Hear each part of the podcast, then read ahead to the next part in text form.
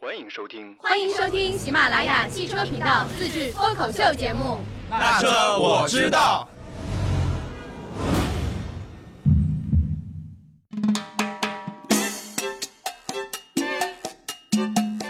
Hello，大家好，欢迎收听《那车我知道》，这是鼠年新春以后的第一期节目，我是周老师我是范范，我们这次形式比较特别啊，周老师。啊。对的，其实大家都知道，我们现在都在家里面办公嘛，范范在北京，嗯然后周老师在上海，各自的家里面，嗯然后我们是通过语音远程语音连接跟大家见面，然后。周老师其实一直不知道一个叫 YY 的这样的一个直播软件啊，后来科普过了，这是一个打游戏比较常用的，开了房间以后直播的一个软件。今天我也学习了，所以我开了一个房间，把范范给拉进来了，我们一起开黑了对吧？啊，对，准备开黑，对的。所以我在群里面讲的，大家来开黑这个还是对的，对吧？嗯，对的。啊，对的，这是我们新年第一期节目，为了能够在这个比较特殊的时间，节目可以尽早的和大家面，所以我们也嗯采用了这个远程的方式。那可能音质啊各方面啊，包括我跟范范的同步可能不会特别好啊，大家见谅。嗯然后呢，在这个比较非常的时期啊，我们汽车频道接下来也会出一些在疫情期间关于用车怎么样安全防护的一些内容，欢迎大家关注。以前我们讲就是坐公共交通嘛，可能更加的方便啊，或者怎么样。那在这个阶段里面，如果你有车的话，我们建议还是自己开车出门吧，不是说自己开一辆车出门就绝对安全的，还是要做好很多的防护工作，就包括车子里面的消毒啊，车子的空调滤芯是不是定期更换啊，等等各方面。好吧，接下来我们嗯频道里面都会有相应的内容，欢迎大家关注。嗯，周老师，我觉得在这个非常时期，我发现了一些一件特别有趣的事情，就是我不是有在一个比亚迪的车主群嘛？啊，对我们曾经都是比亚迪车主，比亚迪秦。对对对，因为现在时间比较特别，所以嗯，之前的很多车主群都会了解的，比如说我的车子到期保养了该怎么办，是不是有预约上门服务、提车取车服务，或者是问 4S 店什么时候返工啊，什么时候开工，对吧？但是我现在发现，这个比亚迪的车主群里面最关心的不是 4S 店什么时候上班，而是能否团购比亚迪的口罩和消毒液。啊，对，因为之前有新闻讲比亚迪做口罩嘛，对，现在都是问的是，哎，作为比亚迪车主，能不能预先先订购一批啊，或者是什么什么的，嗯。啊，确实啊，现在口罩成了很紧俏的物资啊。就范范，我不知道北京现在买口罩什么规则啊？北京现在还没有上海这种可以到居委会登记的那种，就是没有的，还是根据就是根据那个嗯政府的政策，比如说如果我要复工，那么就是企业提供口罩；如果企业提供不了口罩，就大家还是安安静静的在家做一个美男子或美女子啊。好吧，其实以我们市为例啊，真的复工以后，就到单位集中办公以后，这个口罩的使用量挺大的嗯啊。我们上海的话，现在这样的，就是之前呢都是药店里面排队，然后我的父母、包括我的丈母娘他们都去排过的，然后买到了大概十几二十个口罩吧。之后呢，嗯又发现这样排队也不是个事情。你想排队也是属于人群比较密集的在一起，其实还是有点危险的。所以后来又改成去居委会登记，每每家人家凭户口本啊、身份证啊这些到所所在地的居委会去登记，记完了以后打电话给你，在指定的时间去指定的药店购买，这样呢可以避免了排队的这种人多的这种问题。但他卖的也比较少，五个口罩。对，一个地址五个。对的，一个地址五个口罩，那还是嗯比较少的。那讲到这边的话，我突然想到，今天上午我应该去买口罩的，结果因为在家办公，我忘记了，没有去买。那你就错过了。我我记得我们我们拿的那个平购证，这个平购证真的是我自有生以来第一次看到一张能用的平购证。以前就是爸爸妈妈他会收集以前的，反正我们用不了过的那种凭购证。爸爸年龄比较小，就是我小时候还有两记得了，就是小时候买东西啊，就是各种各样的票子嘛，就是不光要有钱，嗯还有票，比如说买肉要有肉票，买布有布票，然后现在出来一个口罩票，就大概这么概念嗯。爸爸，你们家口口罩储备的有多少？我们家口罩还真的是赶巧了。第一个是我妈之前呢炒菜的时候，他嫌这个油烟味大，虽然有脱排油烟机，但是他嫌油烟味大，所以他每次炒菜的时候都会戴口罩。然后，所以家里面有囤口罩，但是不是囤很多，因为你不可能买很多嘛，所以有一盒口罩。然后自从这件事情，我才知道人活得矫情一点还是有用的。因为我之前老是嘲笑我妈，我说你炒个菜脱排油烟机又没有多少油油油烟的了。嗯现在我深深的佩服我妈，果然是我妈。对的，我我在嗯朋友圈也看到了一个朋友，他可能也囤了大概一两百个口罩，之前也是被 家里面人讲，你囤那么多口罩干嘛？结果到这个时候派用场了。有用了，对。然后我们家小朋友正好是十二月份，十一月、十二月的时候，不是那段时间感冒特别厉害嘛，然后又又上幼儿园，所以那个时候他有点支气管炎，然后我又怕北京天不好，所以我就给他买了就是那个儿童的口罩。而且那时候呢，感谢京东，它它有一个优惠政策，就是买二送一，所以我就买了两盒，送了一盒。嗯啊，因为有买二送一，所以多了一盒，对吧？对，而且再感谢的就是我我买的这个尺寸是三到十五岁，但它其实这个口罩做的还稍微有一点点，不是像小孩那么小，所以大人口罩不够用的时候凑合还是能用一点。对，谁的脸比较小了，对吧？对，大的肯定不行。对你应该用用两个拼接起来。啊，对，好，我们聊了那么多的口罩啊，其实跟我们今天主题是有关的。我们今天其实是聊一聊，就是刚才刚才讲到的，就是比亚迪的做口罩，对吧？对。除了比亚迪以外。我们知道，就是上汽通用五菱、上汽大通、北京现代、一汽红旗等等车企啊，在这个非常时期啊，其实都责无旁贷的干起了副业。当然，这个副业打引号的，这是褒义词啊，不是那个贬义词。所以我们今天主要就聊聊这个事情。啊，当然，另外的说明的是，其实从疫情以来，呃，我相信啊，就企业层面来捐款捐物的话，汽车行业绝对是。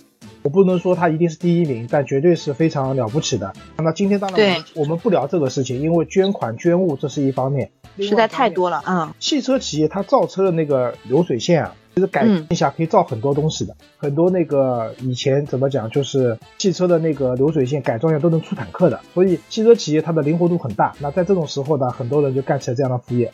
那么我们现在聊聊一个比亚迪啊。比亚迪并不是第一一个改行做口罩的人家，第一个是上汽通用五菱，就是在二月九号的时候，上汽通用五菱它就联合了供应商，通过改造那个生产线生产第一批二十万只口罩就顺利下线了。嗯，他们现在的日产量是预计可以达到一百七十万只一天，然后现阶段他们生产是适用一般场所使用的民用口罩。就不是医用口罩。等到二月底，他们有一个无尘车间建成之后，将会批量生产用于专业医疗用途的口罩。就是据介绍，应该是无尘车间是共设置十二条口罩生产线，包括生产 N95 的一般医用防护口罩这些等等。对，上面讲到了 N95 啊，嗯，之前我在家里面翻出几个 N90，那这里跟大家也科普一下，就是 N95 它只是一个过滤的标准。就是它能过滤百分之九十五的以上的这样的一个，但是不是所有的 N 九五都适用于这一次的不的？为什么？因为有些 N 九五是它用于工业建筑的，比如说。呃，我不知道大家家里没有装过大理石，那些工人过来去磨那些大理石的时候，会产生大量的粉尘，对吧？他们也需要戴口罩，就是所以有些是工业用途的 N95 口罩，那其实在这一次的话没有用。那大家在买口罩的时候，我之前有研究过，大家看几个点，第一个是说它要防飞沫，也就是说说白了就是要防水。你戴，我看到有很多人戴了那种纱布的，甚至今天我还看到一个人戴了一个自己接的那个绒线的口罩，它不防水嘛？不防水的情况下，飞沫一旦溅到了以后，它会渗透进去，对吧？对。第二。第二个的话，它就是要有那个抗病毒的作用，就是嗯呃，一般来，如果你买进口的口罩的话，它会有写什么 anti-virus 这样的一个标识，就是要抗病毒。基本上就是要满足这些条件的话，你的口罩作为这次防护的使用。当然，我我觉得如果说我们只是平时偶尔出个门买个菜，然后不是去那些高危的，比如说医院啊这些地方的话，其实没有必要戴 N95 的，N95 的口罩戴着不舒服，非常紧，对，不太舒服的。对大家也不用太过于的防护，说一定要买到最好的 N95 口罩啊等等，不需要。其实对普通的外科口罩，医用的一次性外科口罩就可以。嗯啊，对的，就能足够防护我们日常的生活了。这里是跟大家讲一下口罩的这样的一个标准啊。我们还是回到就是那个上汽通用五菱。其实我们知道，就是造这个口罩啊，不是说你你想造就能造的，对吧？他们这个项目其实还是得到了当地的党委政府的一个大力的支持。对。正常情况，你说一个车企我要改行造口罩了，可能政府也不一定同意，对吧？说项目审批了，但在这个特殊时期里面，我们就看到了一个比较也是开了绿色通道的，嗯，对，比较好的联动，然后大家可以尽快的把这件事情做起来，对吧？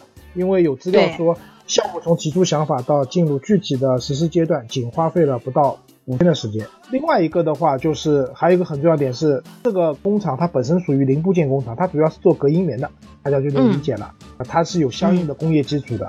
对啊，所以我觉得可能真的是在这个非常时间，也是英雄所见略同啊。所以比亚迪估计也同时想到了这个想法，然后他在呃上汽通用五菱不是二月九号的时候是生产的口罩下线了吗？比亚迪是在二月八号的时候他就宣布要原产口罩，而且它原产的口罩跟通用五菱还不一样。它直接产的就是一次性使用的医用口罩，就还不是民用口罩，而且他们是三天出图纸，七天出设备，十天出产品。然后他设计的这个设计制造的这批物资是在二月十七号前后会量产出货。产能应该是五百万只一天，是不是还挺厉害的，周老师？啊，非常厉害啊！其实口罩在以前的话，因为我们中国没有戴口罩的文化的，不像日本，日本上街你可以看到很多人都是戴着口罩，所以口罩这个东西，原来在我们看来其实是一个真的很随便的东西。呃，如但凡你家里面有点亲戚朋友在医院里面工作的话，你说男性的口罩啊，这太轻松了。我们家的几十个的口罩储备里面，就有一部分是以前医院里面的亲戚给我们的。我们也不用，就放在家里。嗯，这次派上大用场。对，因为嗯，国人的观念可能是就是嗯，就像国外很多人，就是我记得我有个留学的朋友嘛，他们就说，在国外人家也不戴口罩的，戴口罩就是你如果戴口罩，人家就会觉得哦你生病了。呃，我得跟你保持一定的距离，或者是什么，就是就这种观念，嗯，就是不像日本人，他可能会觉得我出门戴个口罩，或者是他的自我那个叫什么意识，就是说他如果自己生病，他会马上很自觉的戴上口罩，就是这种也就慢慢的成为在他们那边成为一种就是习惯，嗯，是能戴口罩出门呢？我觉得是因为他们基本上，尤其女性出门是不化妆妆的，对，为了为了不化妆，所以戴个口罩。戴个口罩，嗯，然后香港那边其实戴口罩的人也比较多，他们是因为非典，零三年的非典，香港也很厉害嘛，之后也养成了一定在公共场所戴口罩的习惯。啊，这一次啊，我不知道，在我们上海也好，就中国啊，就是现在反正全民戴口罩嘛，等到这件事情，我相信疫情很快会过去的。过去以后，大家戴口罩的习惯还能保留多久？那我就不知道了。这里讲到的就是比亚迪嘛，它其实有个问题，就是它跟五菱不一样，就是说，因为生产它这个一次性的医用口罩啊，它还是需要准生证的，不是说你想造就能造的嘛。啊，这方面的话，范范好像也是跟比亚迪的那边的相关的负责人也沟通过，对吧？呃，据说他们现在是积极筹备认证。然后政府目前态度也是特事特办，尽快的为他们开绿色通道。对，而且那个呃，五菱它是找供应商做的嘛，然后比亚迪大家也都知道，什么都做，百花齐放它的产业，所以它是自己就是自己的供应商。然后据了解，它的口罩是交给他们比亚迪的第九事业部在做，而且医疗器械一直也是这个九部负责的。嗯，然后嗯，我我也去采访了那个比亚迪的相关负责人，就是关于哎，比亚迪车主能优先订口罩啊，或者是要车主要团购口罩该怎么做呢，或者干嘛？然后这位负责人就回复我说，后续呢终端商家那边是会有相应的政策出来的，车主也可以通过迪粉会这个积分来获得口罩。迪粉会是一个小程序啊，就是大家可以在小程序里面搜。虽然我们在这个节目播出之前，我还没有看到口罩上架，但我觉得大家后续可以关注一下。嗯，好的。我再补充一句，就是他们现在这个口罩，因为肯定是要先解决嗯一线的一些产能的那个紧急情况，所以说就是也不是对私现在就能定的啊。就大家说，哎，我是不是上比亚迪 4S 店或者是上比亚迪官网就能买到口罩？现阶段肯定是买不到，因为现在一线还是呃口罩属于那种比较紧缺的一个医疗物资嘛，所以刚开始那一波生产下来的肯定是先送到一线去的啊。所以呃对私购买的话，肯定还是要到之后再再来看了。嗯啊，对的，那肯定是一线员工先用嘛，一线的先去使用嘛。啊，当然，我们作为普通老百姓来讲的话，一个是宅在家里面，另外一个呢，我们口罩也要省着点用，口罩留给最需要的人去使用。所以之前不是有人开车的时候戴了十六个口罩嘛，没必要，对吧？对，还有 N 九五的口罩，你有的话就留在家里面好好放着吧。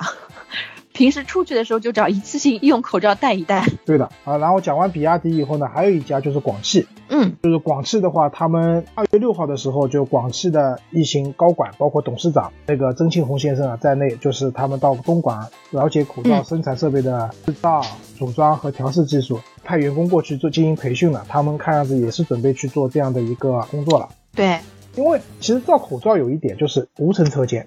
这个是一个比较基本的。那对于普通的工厂来讲的话，可能不大。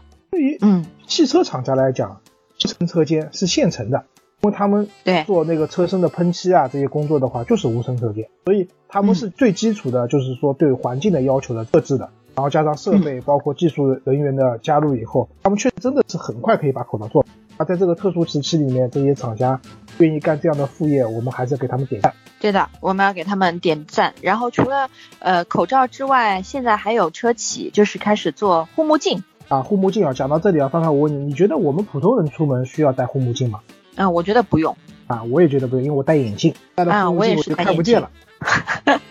你可以戴那种有罩子的，有罩子就是现在反正五花八门，网上看到的就是什么把，就是那个喝矿泉水的桶罩在头上啊。然后我就看到最夸张的，好像有个大学给学生发了那个就是像防毒面具的一套东西，哦，非常专业的三 M 的那套东西，太厉害了。那其实我觉得这个没必要，平时出门的话，其实没有太大必要去戴护目镜啊。但是对于一线的医护工作者的话，那就太有必要了，因为它会通过黏膜传染嘛，那眼睛就是一个很容易被感染到的这样的一个黏膜，所以我们平时在外面的话。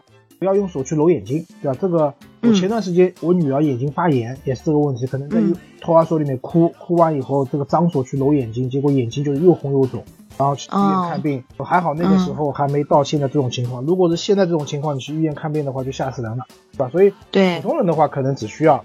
注意一下，就是不要用手去揉眼睛啊，回来以后就是尽快洗手啊，对吧？但是对于对对医护工作者的话，护目镜就太重要了。之前我看到个新闻说，迪卡侬，迪卡侬大家知道是专门做运动品的嘛，他们嗯，其实迪卡侬也有护目镜，迪卡侬护目镜，比如说滑雪的，比如说骑自行车的，但是他们捐了一批什么呢？他们捐了一批游泳眼镜。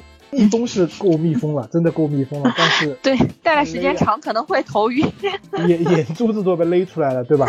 对。所以，但不管怎么样讲，就如果说真的捐了这个游泳眼镜，那也比没有好，因为现在现在前线物资比较匮乏。对。这次做护目镜的企业呢是那个陕汽，他们主动承担起了护目镜的这样的一个任务。虽然整体他们公司还没有复工啊，他们但是他们用了两天时间也做好了准备工作，预计日装配量能达到三千只一天。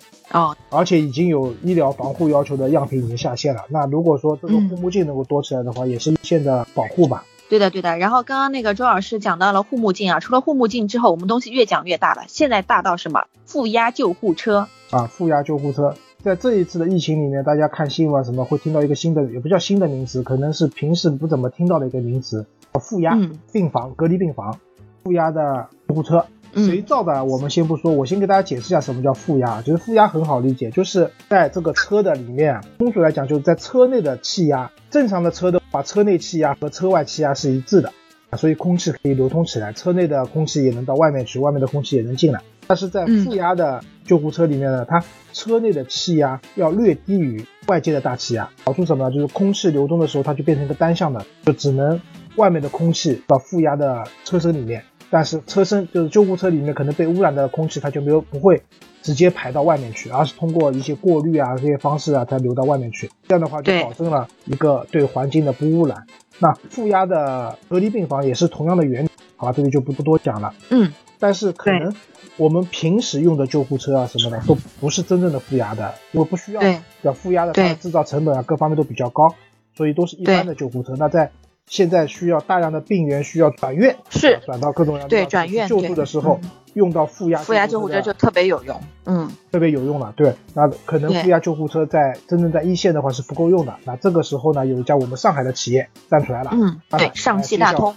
因为在，而且他们还动作挺快，就是疫情刚爆发初期的时候，其实呃国家就动作也特别快，就是工业和信息化部向上汽大通汽车有限公司就下达了这个生产负压救护车的这个任务啊，而且是要确保从二零二零年的一月二十四号到二月五日。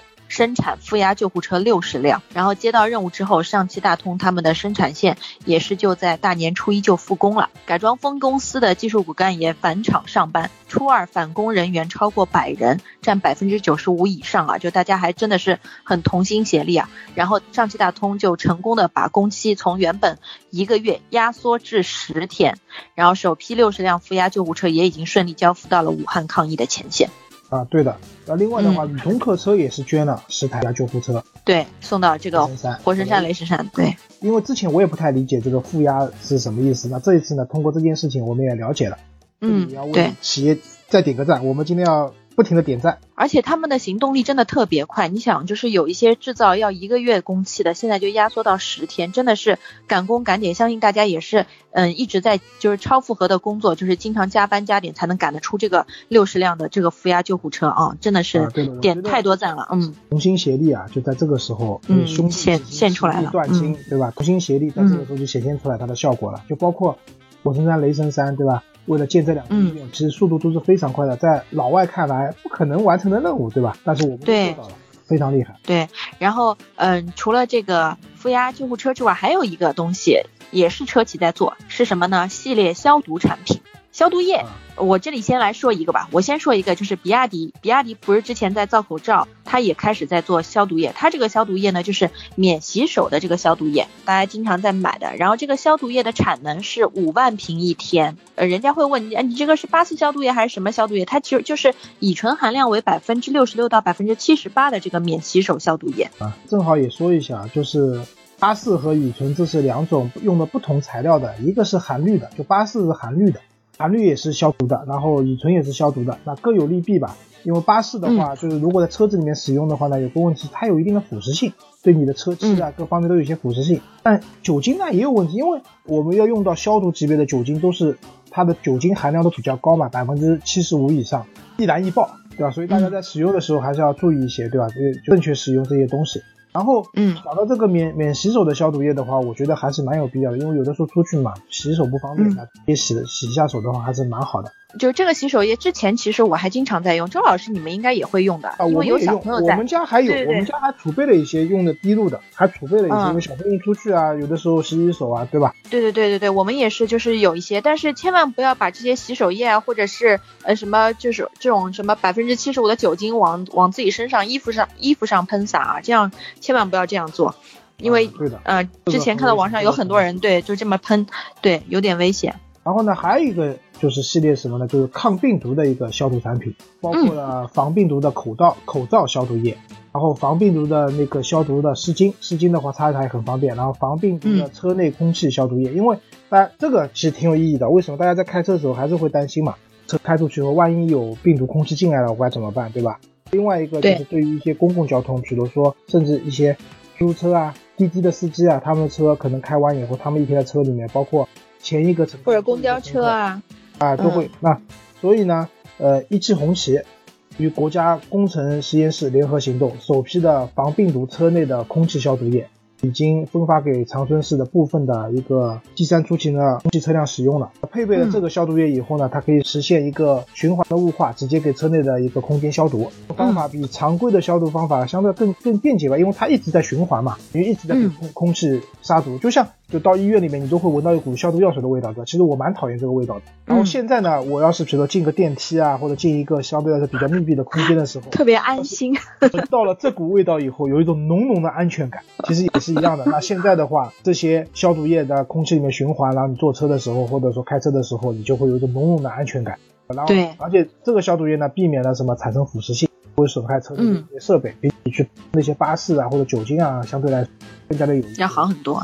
有用吧？嗯，然后刚刚我们也讲了很多，就是关于呃防疫的一些医疗的物资啊，就是车企改行做这方面的副业。还有一些车企呢也也挺厉害的，就是他们如果现在还没有具备生产这个防疫的医疗这个产品的这个条件，那么他们做一些什么事情呢？比如说他们设立了基金会，为研发疫苗做努力啊啊，对的，这就沃尔沃嘛。对吧？吉利和沃尔沃合并，对吧？其实我觉得蛮神奇的。沃尔沃本来就是吉利买下来的全资的一个子公司，然后他们之间又合并了啊。当然，这个资本市场的运作也好，或者我周老师也不太懂，但反正他们合并了。啊，这里是沃尔沃，它那个一百万的一个定向捐助给上海市的公共卫生临床中心，对那个新冠病毒的这样的一个发病机理啊、临床研究啊、疫苗的研发啊，以及关联药物的研制去做一些努力吧。然后。之前还有新闻讲，吉利是好像出了两亿吧，一个基金，嗯，是去研制那个防病毒的一个汽车，是吧？他们可能走的路数还是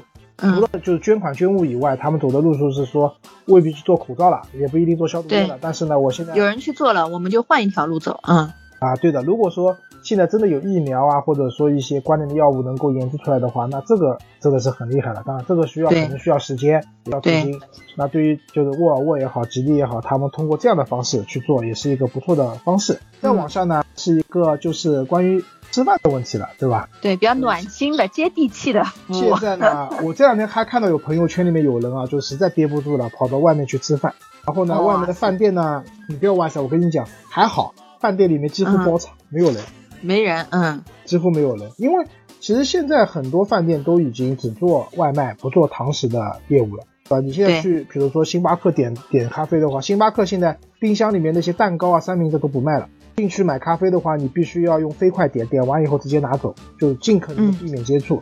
刚才我讲我朋友他们出去吃饭嘛，我想说的更多的人就像我一样，可能在家里面买了菜自己做，或者说叫一些外卖。这个时候呢，就是一些外卖的平台，比如说饿了么，嗯，很重要的。那一汽丰田啊，就是在就是沈阳的渠道经销商与饿了么平台一起为沈阳地区多家医院的抗疫的医务工作者专车快递送餐。其实大家知道，在医院里面现在吃饭挺成问题的，因为环境太特殊了，人家送饭也不敢送进去，他，医生可能辛苦，然后又没有很好的营养补充，这个肯定是不行的。虽然一汽丰田这个做的只是沈阳当地一个地区性做的一件事情，但我觉得呢，这个还是蛮值得去说一说的。为什么在这次武汉的疫情的情况下，其实日本还真的蛮给力的。嗯，对，日本街头的武汉加油，然后他们捐了很多东西，然后包括有针都过来了。